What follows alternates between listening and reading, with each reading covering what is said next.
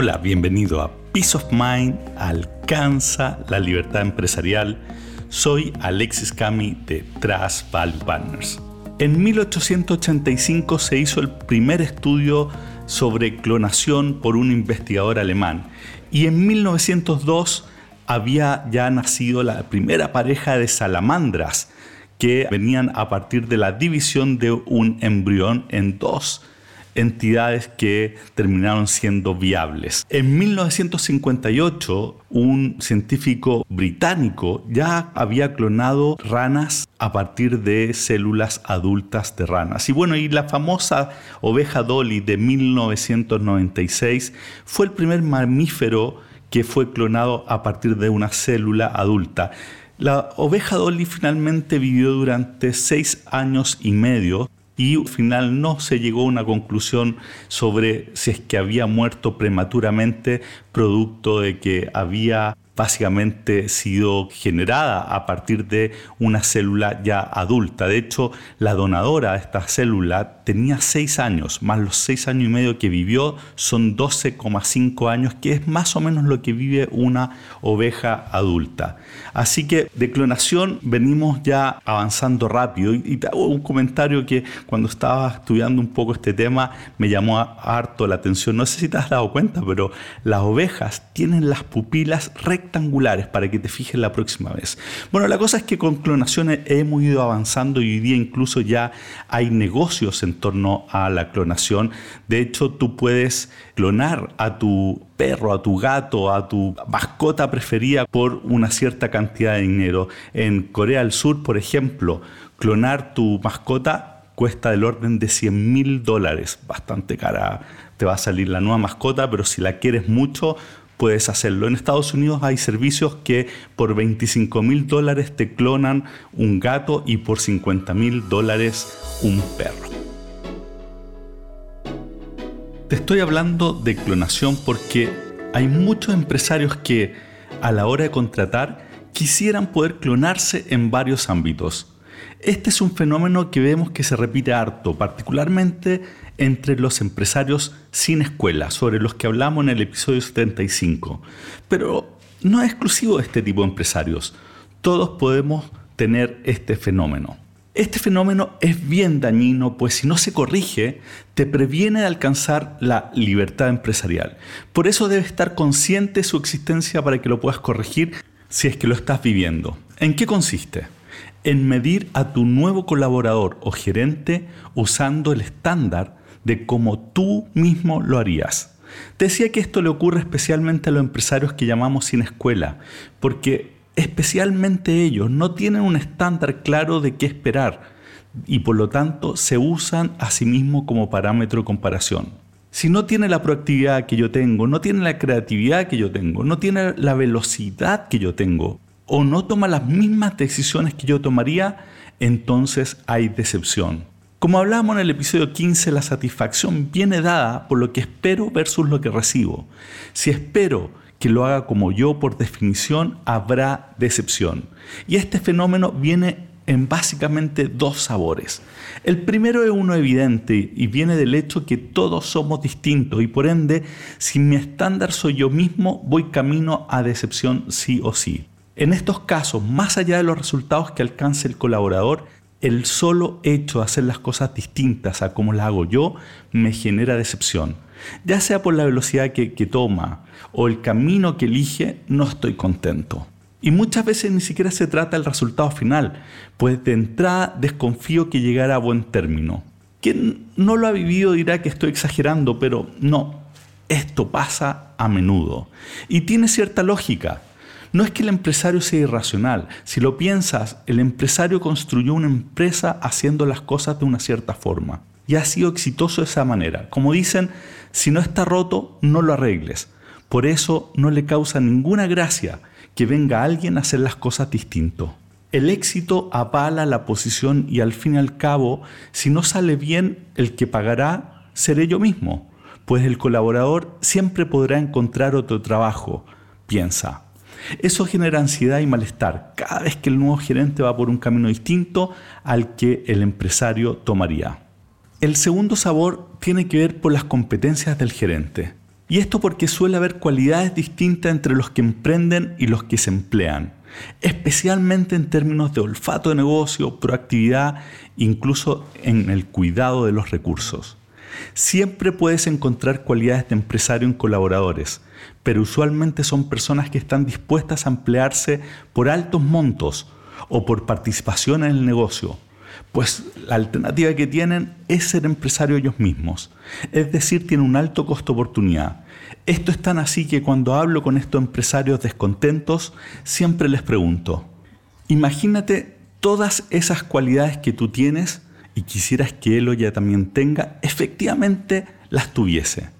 ¿Crees realmente que estaría trabajando para ti?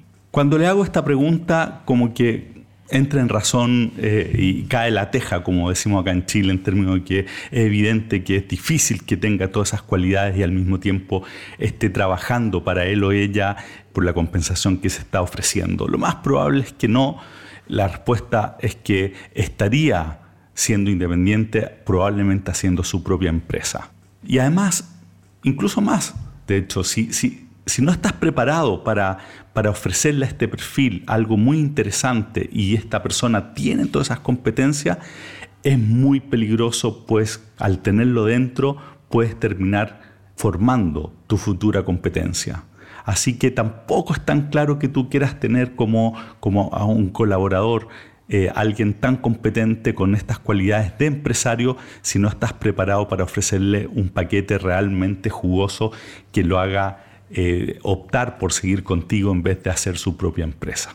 Bueno, pero ya sea porque esperas que haga las cosas como tú o porque esperas que tenga competencias asociadas a empresarios, si tienes ese estándar, vas camino a una decepción. Y cuando este fenómeno está presente, típicamente el empresario toma uno de tres caminos. El primero es levantar las manos y dejarlo hacer.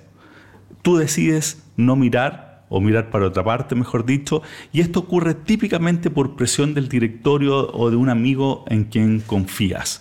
¿Quieres creer que eres tú el que está equivocado, que tu nuevo gerente profesional y con excelente currículum hará las cosas mejor que tú? Este es un camino peligroso, es como ir al casino y apostar rojo en la ruleta. Esto fue lo que hizo un cliente nuestro y luego de un par de años casi le costó la empresa. La vía salió negro en la, en la ruleta y en el proceso perdió una fortuna. Este camino no es usual que se tome, pero cuando se toma es bien peligroso. El segundo está en el otro extremo. El empresario está descontento y actúa al respecto, interviniendo en las decisiones que el gerente toma. En este caso estamos frente a lo que se conoce como micromanagement cada decisión es cuestionada o incluso cambiada por el dueño, el desenlace en este camino tampoco es bueno. Si el gerente contratado es de buen nivel y tiene opciones en el mercado, no aceptará la intervención y terminará renunciando rápidamente. Si en cambio no es de tan buen nivel o no tiene mucha opción en el mercado, probablemente se va a acomodar a esta nueva realidad. En este caso, el problema es que en vez de un gerente con atribuciones que te va a permitir liberarte, vas a terminar con una buena mano derecha y tú vas a seguir involucrado en el negocio. El tercer camino es una variación del anterior. En este caso no lo vas a intervenir directamente, pero el malestar se va a ir acumulando. Quizás porque te comprometiste a darle una oportunidad o porque no quieres tomar el cargo nuevamente en caso que renuncie, vas a dejar que avance. Sin embargo, la decepción se va a manifestar tarde o temprano. Igual que una olla a presión, esta va a salir por alguna parte.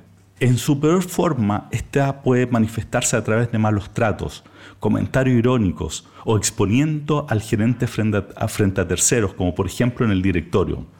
Este camino usualmente lleva al gerente a renunciar o a acomodarse tal como hablábamos en el caso anterior. Alternativamente, y si el empresario tiene conciencia de la importancia del buen trato dentro de la empresa, no va a ser este eh, por dónde va a salir esta excepción, sino que simplemente lo va a despedir cuando el malestar llegue a un pic. Así, en el camino 1 es una ruleta y los caminos 2 y 3 llevan ya sea a que el gerente se vaya o a que se acomode. Si se va, podemos ver que la historia se, va a repetir una y otra vez con gerentes que duran poco en sus cargos hasta que el empresario pierde fe en el proceso y llega al convencimiento que nunca podrá dejar de estar a cargo de la empresa. Si el gerente se acomoda, también es muy malo. El empresario no se va a poder liberar, pues siempre tendrá que estar encima, con menos carga, pero nunca va a estar libre. Bueno, supongamos que este es el escenario. ¿Qué hacer? Lo primero es que tienes que soltar el mini esto es estar muy consciente de este fenómeno y por lo tanto proceder a ajustar la expectativa de lo que puedes esperar realmente el gerente que vas a contratar y para eso necesariamente vas a tener que recurrir a terceros para que te ayuden a ajustar esa expectativa. En función del paquete de compensación que quieres ofrecer, habla con headhunters, con directores, con asesores especializados como nosotros mismos para determinar qué es realmente esperable pon por escrito el perfil haciendo lo que hablamos en el episodio 38, explicitando qué esperas. Este primer punto implica aceptar que hará las cosas distintas a como tú lo haces y aceptar que posiblemente no tendrá toda la proactividad y olfato de negocio o otras de las competencias que tú sí tienes. Sí tendrá otras cualidades que tú no tienes, pero no tendrá todas las tuyas. Lo segundo es que es ir por un camino intermedio de los que hablábamos al principio y hacer ajustes sucesivos. ¿A qué me refiero? Y de esto vamos a hablar en, más detalle en otro episodio, pero deberás tener con tu nuevo gerente lo que llamamos conversaciones de alineación. Al principio van a ser muy frecuentes y luego cada vez más espaciadas. En estas conversaciones deberás ir explicitando los criterios con que trabajarán en la empresa de modo que el gerente incorpore tus preocupaciones en su gestión y tú vayas desarrollando confianza en cómo lo está haciendo. Estas conversaciones de alineación idealmente deben ser facilitadas por un tercero, ya sea un director o un asesor como nosotros. Un punto importante sí es que debes anticiparle al candidato antes de contratarlo que esto, esto será parte integral de su rol que no sea sorpresa, pues podrá interpretarlo como micromanagement, cuando en realidad es justamente el proceso para evitar que esto ocurra. Tercero, en todas las interacciones que tengas con el gerente, la discusión debe estar mucho más centrada en el qué y no en el cómo. Es decir, en qué se debe lograr, en los hitos y objetivos, no en el camino a seguir. En el camino debes involucrarte mucho menos, salvo que te pida ayuda. El qué es lo importante, el cómo será distinto y debes dejarle espacio para que lo desarrolle.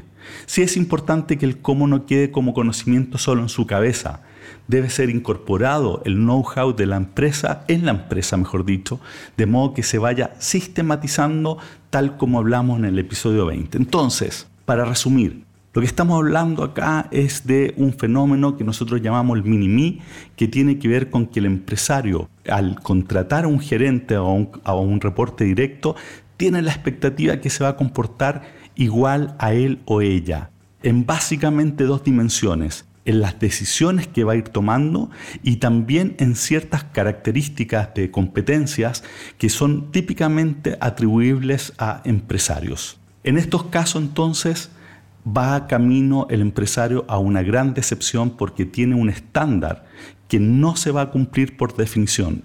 ¿Qué pasa entonces? Normalmente toma uno de tres caminos o levanta las manos o micromanagement o no lo interviene, pero tarde o temprano se expresa su malestar a través de o un maltrato o simplemente un despido temprano. ¿Cuál es el camino para solucionar esto? Lo primero es que tengas conciencia de que no puedes esperar un mini al contratar. Para eso tienes que ajustar la expectativa y para ello te pueden ayudar profesionales especializados en el tema. Segundo, tienes que tomar un camino intermedio entre soltar por completo y micromanagement que es a través de conversaciones de alineación en donde vas afinando los criterios con tu nueva contratación para que puedas ir desarrollando confianza en esa relación.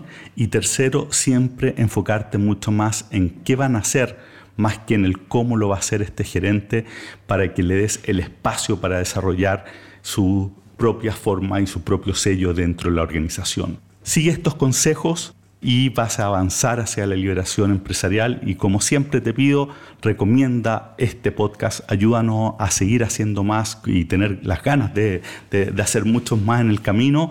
Y escríbeme a alexis.cami.com si tienes algún comentario o, métete en nuestra página web www.trasvp.com que vamos a estar felices de incorporar tus comentarios en lo que estamos haciendo. Te mando un abrazo y que siga muy bien los próximos días. Bye.